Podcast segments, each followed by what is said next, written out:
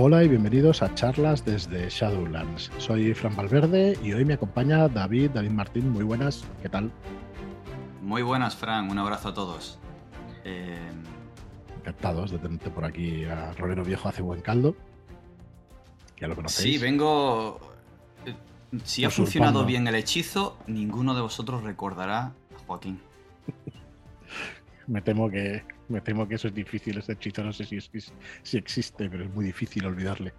Ya lo sabéis, nada, no ha podido acompañarnos Joaquín hoy y Marlo que está ahí, dale que te pego con el pincel. Y nada, me he traído aquí a David pues para no estar solo aquí en la presentación del rastro de Tulu, de nuestra línea del rastro de, de Cthulhu. La verdad es que, bueno, súper emocionados como editorial, la verdad, de poder tener una línea que es un buque insignia para nosotros y para el rol, yo creo que mundial, la verdad. Está la llamada de Cthulhu, más que interesante juego de horror y está el rastro. No hay mucho más de horror Lovecraftiano que tenga la fama que tienen estas dos obras. En su día, hace unos meses, casi un año ya, o un poquito más de un año, eh, empezamos a editar o empezamos a poder publicar obras hechas por nosotros de, la llamada de Cthulhu, lo cual era un orgullo tremendo, y ahora hemos podido firmar la licencia del, del rastro de Cthulhu, la segunda la segunda marca de horror Lovecraftiano que, que, bueno, que mejor debería funcionar. Así que, bueno, súper contentos, súper contentos. Así que, bueno, vamos a haceros un pequeño resumen en un programa, esperemos, no muy largo, porque la intención es que os hagáis con los productos y que los disfrutéis sobre todo, ¿vale? Porque el primer camino que tenemos claro nosotros como editorial, está claro que hemos de vender, pero el primer camino es que se jueguen los juegos y que se disfruten. Así que vamos a hacer un resumen de todo lo que, de lo, todo lo que incluye esta preventa y de lo que está por venir de los próximos meses, como hemos programado las publicaciones.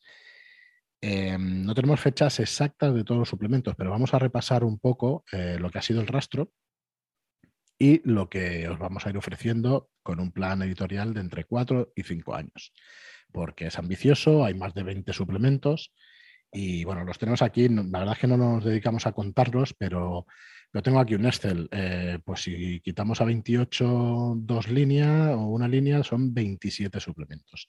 ¿Vale? Entonces, 27 suplementos que eh, tres de ellos, por ejemplo, son tres PDFs pequeñitos, ¿eh? o sea que tampoco os asustéis. Pero bueno, no sé si te tienes que asustar o no cuando una línea tiene más de 25 suplementos, porque eso sí que sí que los tiene. O sea que indica la buena no vamos a sacar los 25 de golpe, ¿no? que no se asusten. Eso es, eso es. Pero bueno, ya indica pues que van a tener aventuras para rato. Sí, en mi opinión, que una línea sea tan extensa y que haya una gran cantidad no solo de suplementos de ayuda, sino también de campañas, aventuras o compilación de, aventuras, para mí enriquece un montón y hace que esa línea crezca. Además, es la manera en la que lo hace Pellegrin, que siempre aporta algo con cada suplemento y que el diseño de sus aventuras es muy bueno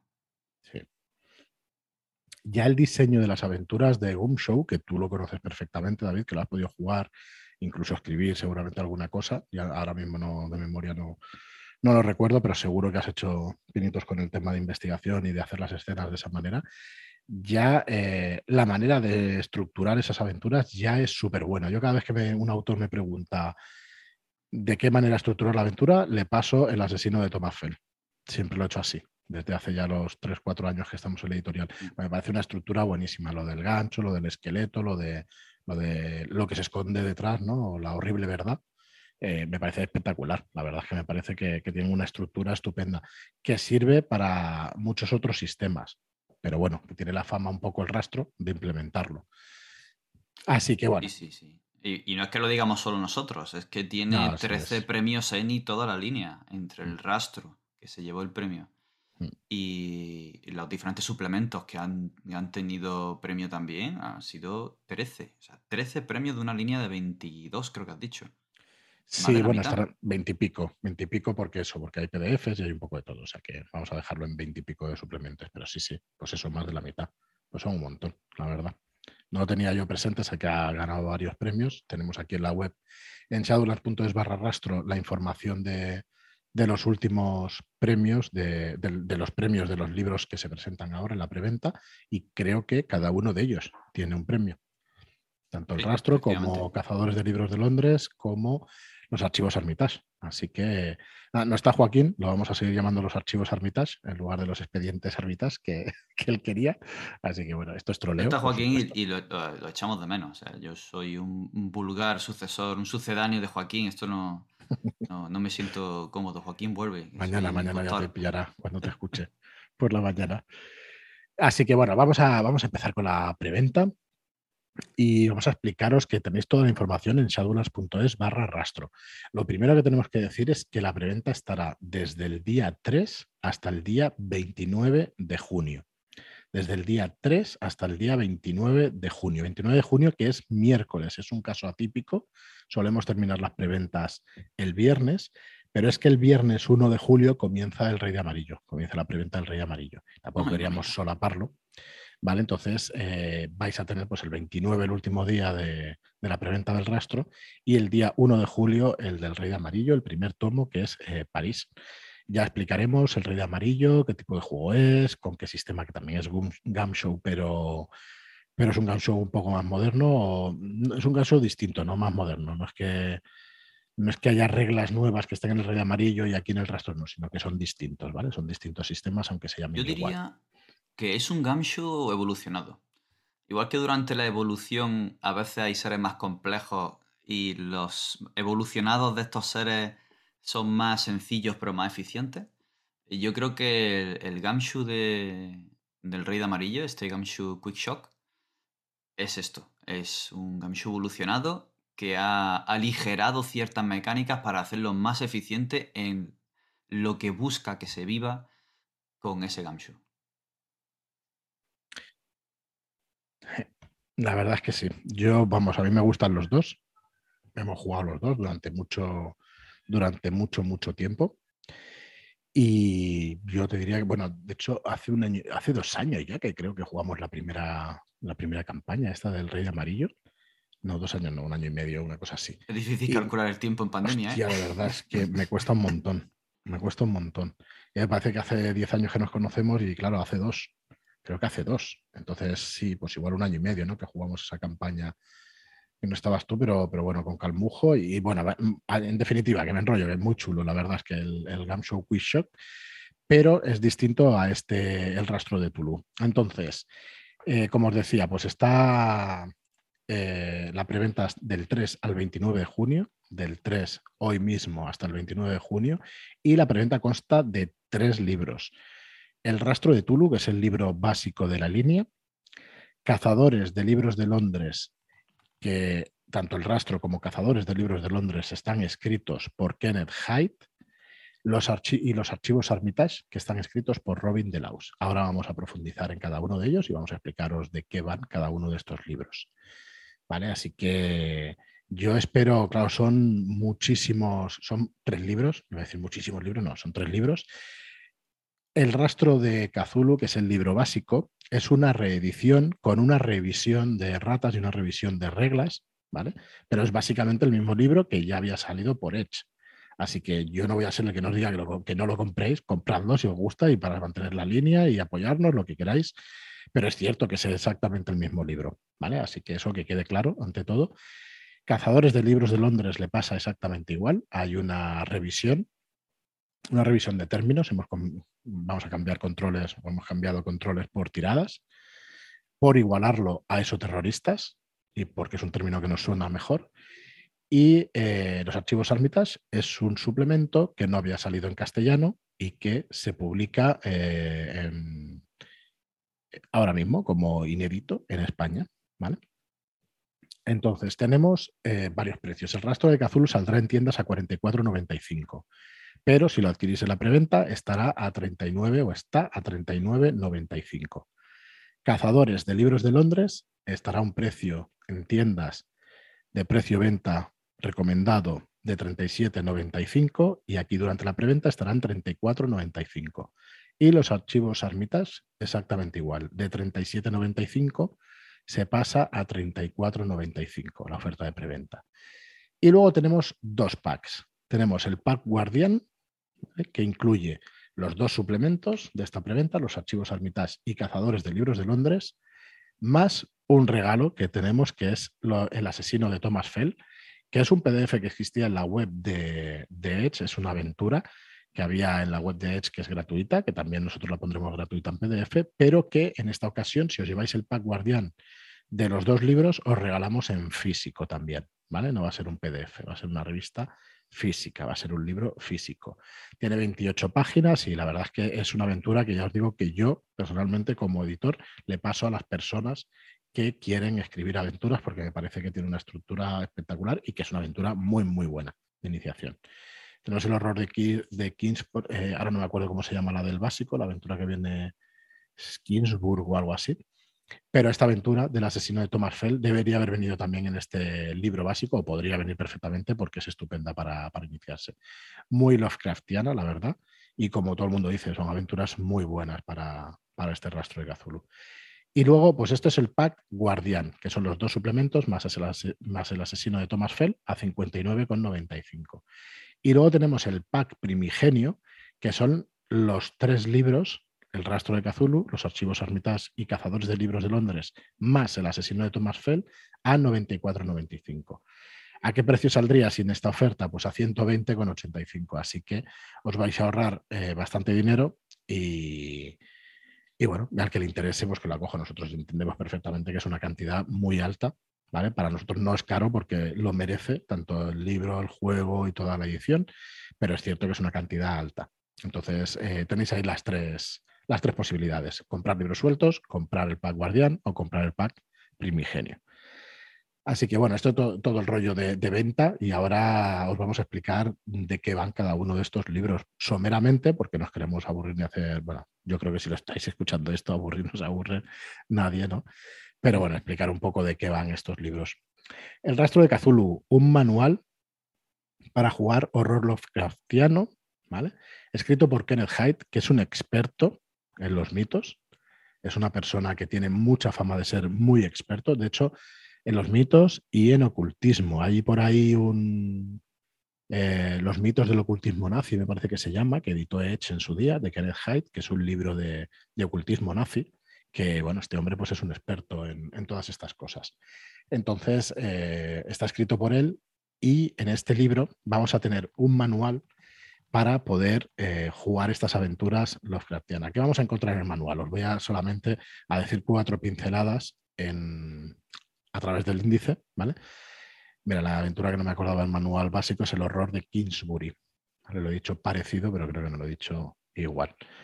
Así que, bueno, mira, eh, en el manual lo primero que vamos a encontrar son los personajes, el cómo hacer un personaje, cómo hacer un investigador, ¿vale? Las profesiones del investigador, teniendo incluso las motivaciones que hablábamos fuera de, micro, eh, David, del tema de las motivaciones, porque estamos jugando Mentiras Eternas y no las tenemos demasiado en cuenta ya la, si nos escucha J, pues a ver, a ver si le damos un poco, nos quedarán poquitas sesiones, pero bueno, pillaremos ahí alguna motivación, a ver si nos da alguna cosita extra para el enfrentamiento final.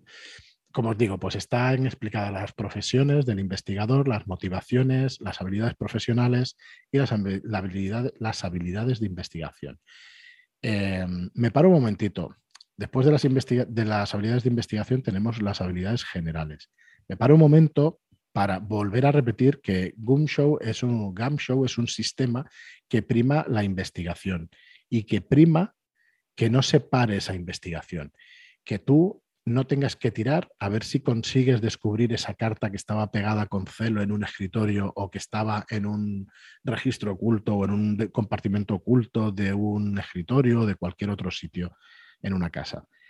Si tú tienes la habilidad, estás en el sitio correcto y aplicas esa habilidad y le dices al máster que quieres, al guardián, que quieres hacer uso de esa habilidad, vas a encontrar las pistas sin ningún problema. E incluso así, sin decirlo, las pistas claves siempre las vas a descubrir sin tirada. Estás haciendo, estás sintiendo, pero me, he dejado algo, David. No, no, efectivamente. El, mm. justo lo que ha dicho al final es precisamente mm. el sentido.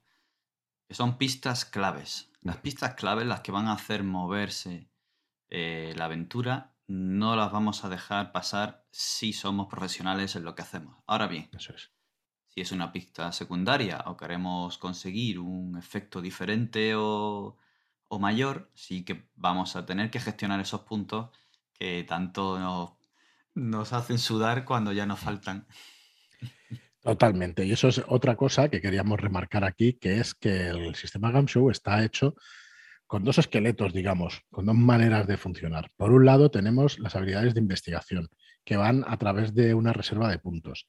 Y por otro lado, tenemos las habilidades generales, que vamos a tener que tirar como si fuera un juego de rol tradicional, porque lo es, un juego de rol tradicional, en el que vamos a ver si vamos a tener éxito o no en esas habilidades generales. Hablamos de atletismo y de cosas más físicas eh, como armas, armas de fuego, atletismo, birlar, conducción, cordura. Todas estas cositas por las cuales vamos a tener que tirar a ver si conseguimos o no. Y otra cosa son las habilidades de investigación, que eso es lo que hemos explicado antes. Entonces, ¿cuál es la dinámica general de una partida? Yo creo que esto, yo no me voy a cansar de repetirlo. Eh, la, dinámica, eh, la dinámica normal de una partida es, mientras investigo, no me frustro. Y cuando tengo acción, tengo tensión. No sé si eso aclara bastante cómo va el sistema o cómo funciona en mesa. Yo, para mí, sí. Creo que es un resumen bueno de lo que sientes al estar jugando una partida de, de. Cuidado que la frustración te puede venir por el hecho de haber conseguido las pistas, pero de no enlazar lo que realmente significan esas pistas, porque no es tan fácil. Todo el mundo piensa que porque te den las pistas ya está resuelto el caso, pero no es así. Para nada. De hecho, es que el diseño de aventuras Gamshoe y las aventuras que están disponibles, eh, lo que viene a hacer es poner hincapié no en cómo se consiguen las pistas, sino en qué haces con ellas. Una vez que las tienes, ¿dónde vas? ¿Cómo planteas el enigma? ¿Cómo montas el puzzle con todas las piezas? Y eso hace que el diseño sea más complejo, sea más completo y que las tramas suelan ser más elaboradas para que sea un verdadero rompecabezas y poder disfrutar de una investigación bastante buena. En general, hay muy, muy buena opinión de la gran mayoría de campañas y aventuras de toda la línea de Gamshu y en concretamente mm. del rastro. Y tenemos una de las aventuras más afamadas Lovecraftianas que es Mentiras Eternas y es para el rastro de Cthulhu. Correcto. Bueno, después el manual, vamos a ir un poco más rápido porque si no ya veo que nos vamos a ir a, una hora, ya sabes que me pongo a empezar los sudores fríos. vamos de 25 Los roleros hablando del juego que le gusta. Pues sí, podemos estar un rato. Bueno, pues luego vamos a tener el, sistema en sí, cómo funcionan las pistas, cómo funcionan las tiradas, las confrontaciones, las persecuciones, el combate y todo eso.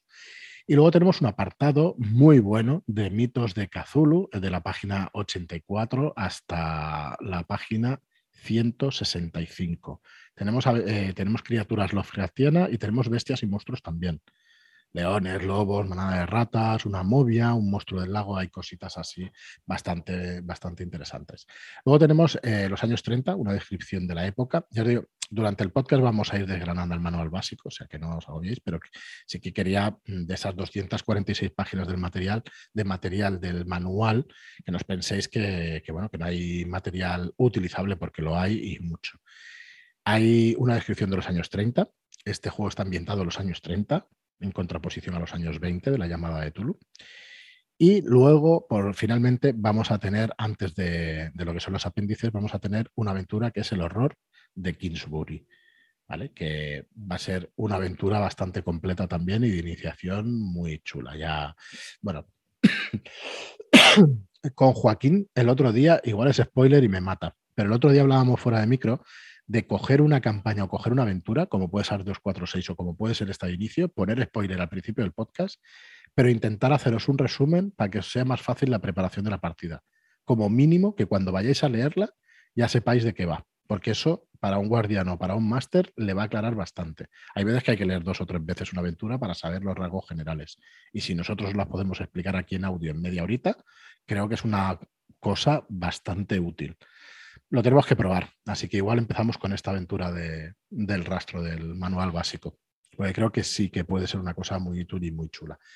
Vale, no me salgo, no me salgo más del tema. Tenemos este manual básico del rastro de, de Cthulhu bueno, yo vuelvo a repetir, súper orgullosos de poderlo editar. Eh, ¿Qué cambios ha habido en la edición? Pues hemos revisado las erratas que habían en la edición anterior, las hemos, eh, las hemos corregido, hemos cambiado términos de, control por tiradas y hemos aclarado los fondos. Hemos convertido la versión en blanco a blanco y negro porque queremos que toda la línea sea idéntica.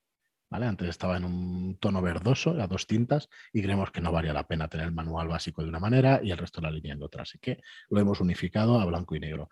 Esas decisiones editoriales, que habrá gente que le guste y a gente que no, pero en principio hay que tomarlas y, creemos que bueno, está justificado con el tema de igualar toda la línea. ¿Y qué más hemos cambiado? Pues el fondo para que no se, sea difícil de leer, pues lo hemos aclarado Va a tener el fondo de las reglas, de las reglas abreviadas, si lo conocéis, que salió en el 2017, junto con la campaña de Mentiras Eternas. Es un fondo mucho más clarito, que es más legible. Y luego el material con el que va a ser impreso va a ser el mismo que el de la llamada. Un papel satinado, pero que no brilla. Bueno, el de la llamada y el de esos terroristas que nos gusta incluso más. Eh, aunque es el mismo tipo de papel, mm, la verdad es que no se ven reflejos. La verdad es que nos gustó muchísimo cómo quedó y que se vean menos reflejos en las ilustraciones, pues nos gusta más y la verdad es que lo hace más, más legible. Así que esos son los, cambios en esta edición. Pues este es el rastro de Cthulhu. Eh, hay una cosa importante que se me olvidaba decir, que son los modos de juego. Hay un modo pulp y hay un modo purista. El martes pasado hicimos ya un programa, el primer programa de, eh, revisando un poco el rastro. Y estos dos modos de juego tenemos que en modo pulp o pulp las sensaciones de acción trepidante y desesperada, pero típica más de otro autor de la época, que era Robert Howard con Conan, o mm, Indiana Jones, que es el prototipo de, de aventura pulp. Y luego tenemos el modo purista, que está lleno de horror filosófico y pavor cósmico, o sea, un modo mucho más duro de jugar, en el que puedes morir bastante más fácilmente que en el rollo purista, hay que en el rollo pulp, ¿vale? que es modo, pero bueno, yo ahí hablando coloquialmente, pues ya se me va el rollo pulpo, el rollo purista. Eh, bueno, son muy interesantes los dos. Yo creo que el equilibrio de un, de un, de un modo con el otro es donde está la clave de este juego para mí, ¿eh? para mi gusto, pero esto es gusto personal a la hora de jugar. Creo que hay aventuras en una campaña y escenas en una campaña que pueden ser más pulp y otras escenas que pueden ser más puristas, que te puedes ir más a horror Lovecraftiano, que te puedes ir más a pulp. Eh, creo que en Mentiras Eternas hemos vivido las dos ocasiones y es una campaña, yo creo que pal, pero es que tiene muchas escenas puristas, porque ahí, hostia, ha habido escenas donde han muerto penejotas, eh, acompañantes nuestros, guías y tal, que dices, joder, esto no es palp, esto es, esto es horror, horror a lo bruto. Mm. Y mola, mola mucho, la verdad es que mola mucho. Creo que ese equilibrio le sienta muy bien, ¿vale? Y bueno, ¿en qué se diferencian? Básicamente las profesiones de los investigadores, pero ya haremos ese repaso cuando hagamos el repaso del libro básico. Vale, pues eso por un lado con el manual básico. Recordad, 39.95 ahora en la preventa y 44.95 lo tendréis en tiendas. Eh, los envíos siempre están incluidos en las preventas, ¿vale? El envío gratuito lo recibís en casa en cuanto lo tengamos de imprenta. Los PDFs también los liberaremos en cuanto vayan a imprenta. Tenemos que revisarlos bien y tenerlos perfectos para ir a imprenta. Envíos previstos en agosto. Sabemos perfectamente que hay mucha gente de vacaciones, pero como se suele llamar antes de la entrega, pues no solemos tener demasiados problemas ni incidencias, por lo menos los dos o tres últimos años, los tres últimos años que hemos enviado cosas. Vale, luego tenemos eh, Cazadores de Libros de Londres, que si quieres, David, haznos tú un poco de resumen de lo que incluye este libro y de qué es este suplemento. Ah, nos vamos a meter en profundidad ¿eh? con todos los suplementos en el podcast, pero bueno, vamos a hacer un pequeño resumen. Bueno, pues Cazadores de Libros de Londres es un libro premiado, como hemos dicho antes. Se llevó el ENI al mejor suplemento y un Golden Geek también para el rastro de Cthulhu cuando salió. Y es que es uno de los libros que más está buscado últimamente aquí en España porque está ya agotadísimo. Y, vamos, lo hemos estado buscando mucho y ver que sale ahora es como, ¿dónde has estado todo este tiempo? Así que por fin lo vamos a tener de nuevo de vuelta y nos va a transportar a Londres de 1930. Es un escenario de campaña completamente nuevo para quien no lo tenga y no lo conozca en el que los investigadores van a ser buscadores de libros prohibidos sobre el horror y lo extraño. Entonces no son eh, personas eh, que están completamente ajenas al horror o a lo oculto, sino que van a ser expertos en ciencias ocultas, expertos buscadores de libros y investigadores, académicos de todo tipo, que ya se lo conocen y se ven empujados de forma inevitable, por una razón u otra, hacia el horror. ¿Qué vamos a tener dentro de este Cazadores de Libros de Londres? Pues bueno, hay una gran información y material sobre el trasfondo de la ciudad, la época de los años 30, y todo tiene ese toque que nos gusta de eh, adaptado a una investigación típica de los mitos de Cthulhu.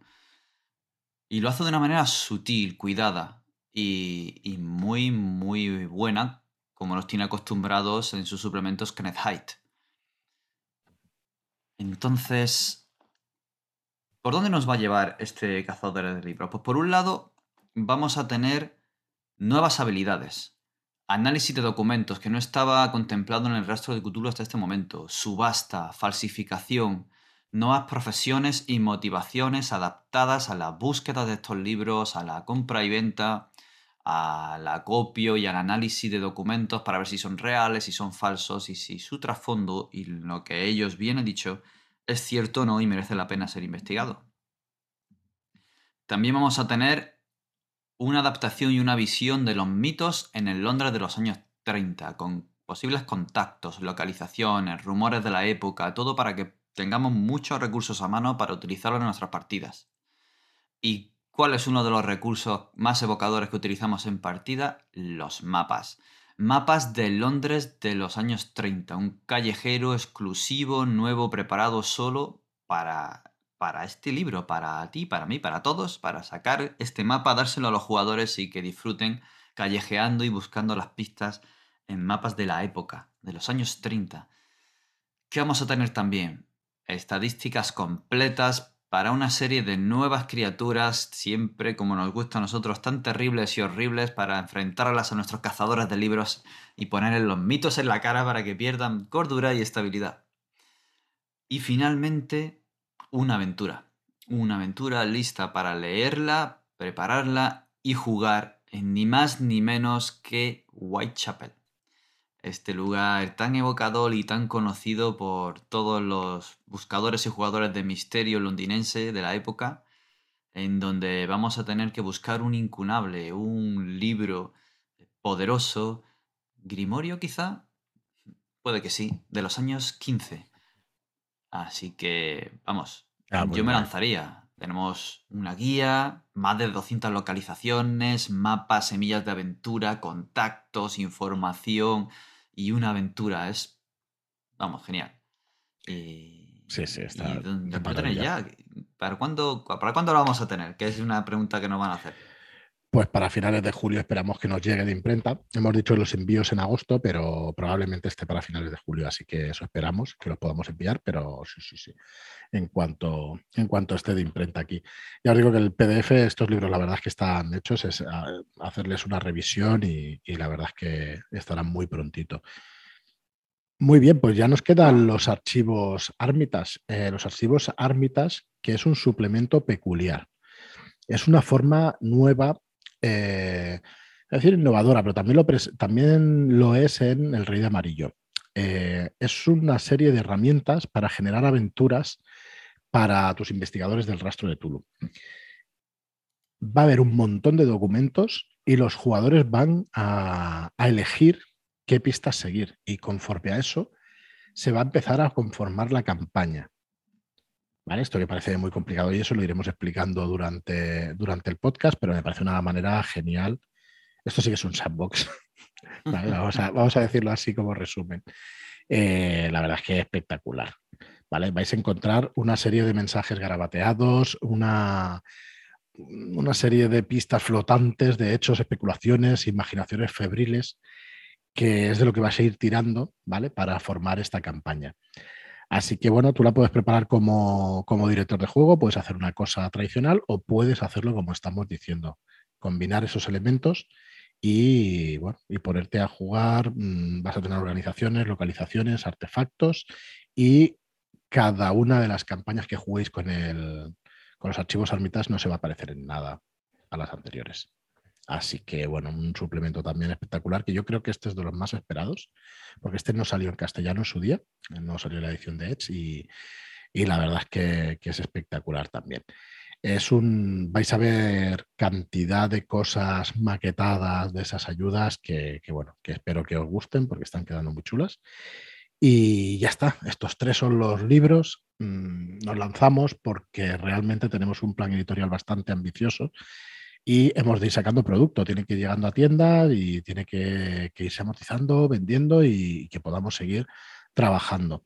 Entonces, bueno, eh, como repaso muy rápido, porque yo quería meterme en el resto de suplementos, pero creo que lo vamos a ir dejando para, más adelante, porque es que si no se va a hacer un programa larguísimo. Pero bueno, que sepáis que, por ejemplo, eh, en noviembre, diciembre, entre octubre y diciembre, va a salir otra tanda de libros, ¿vale? Los cuales vamos a combinar reimpresión. Por ejemplo, lo que va a salir en septiembre va a ser eh, la revelación final, magia en bruto, y va a salir también la pantalla. Septiembre, octubre, una cosa así. Y para finales de año va a salir algún suplemento que no haya salido aquí en España, como por ejemplo Fearful Symmetries, que está por traducir y que además está en preventa en la página de Pelgrim Press. O sea que es un suplemento bastante inédito, es un suplemento que ni siquiera ha salido en, en inglés. Así que bueno, está por salir estos meses. Así que bueno, estos son los planes para este año. Y, eh, por ejemplo, el Rey Amarillo, pues también el 1 de julio empieza el primer libro y cada dos, tres meses vais a tener los siguientes. Así que, bueno, esperamos que eso os dé tiempo pues, para poderos hacer la colección y si no, pues hoy estará en tiendas y estará durante muchos meses, esperemos que durante muchos años y lo vais pudiendo adquirir como, como queráis. Mm, yo creo que guardo, nos guardamos un programa para, explicar toda la línea. Más bien haremos un directo para que se vea un gráfico, que se vean las portadas y que se vea todo el plan editorial, porque creo que es interesante que se conozca y que se vea todo este plan editorial. Así que bueno, hemos empezado hoy con estos tres libros, El rastro de Tulu, Cazadores de libros de Londres y los archivos Armitage. Y nada, súper contentos, emocionados y nerviosos para ver cómo funciona y con muchas ganas de que, de que cuando llegue ya a vuestra casa que, que, empecéis a jugar con este rastro de Tulu que yo sí que creo ha aportado el rastro, ha aportado el sistema Gamshow, ha aportado cosas que han permeado al resto de los juegos de rol del mercado. Y ese es su gran mérito. Pues, pues os invito a que lo descubráis por vosotros mismos, leyendo el libro y viendo que el sistema funciona muy, muy, muy bien en mesa, la verdad. Así que animaos, que es un sistema fabuloso, que es un juego fabuloso y que tiene unas aventuras pues de maravilla. ¿Vale? Así que nada, no me enrollo más, que si no, podemos estar un ratito. David, muchas gracias por acompañarme, por acompañarnos a todos.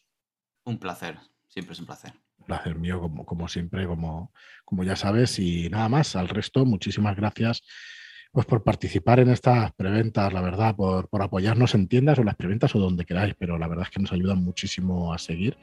Y nada, con, la ilusión intacta desde el primer día, yo creo que más ilusión todavía que la que teníamos el primer día, aunque es difícil, ya os lo digo. Pero bueno, para nosotros es un sueño estar aquí dedicándonos a lo que más nos gusta. Así que vamos a seguir por muchos años, esperamos. Y nada más, muchísimas gracias y hasta el próximo programa. Hasta otra.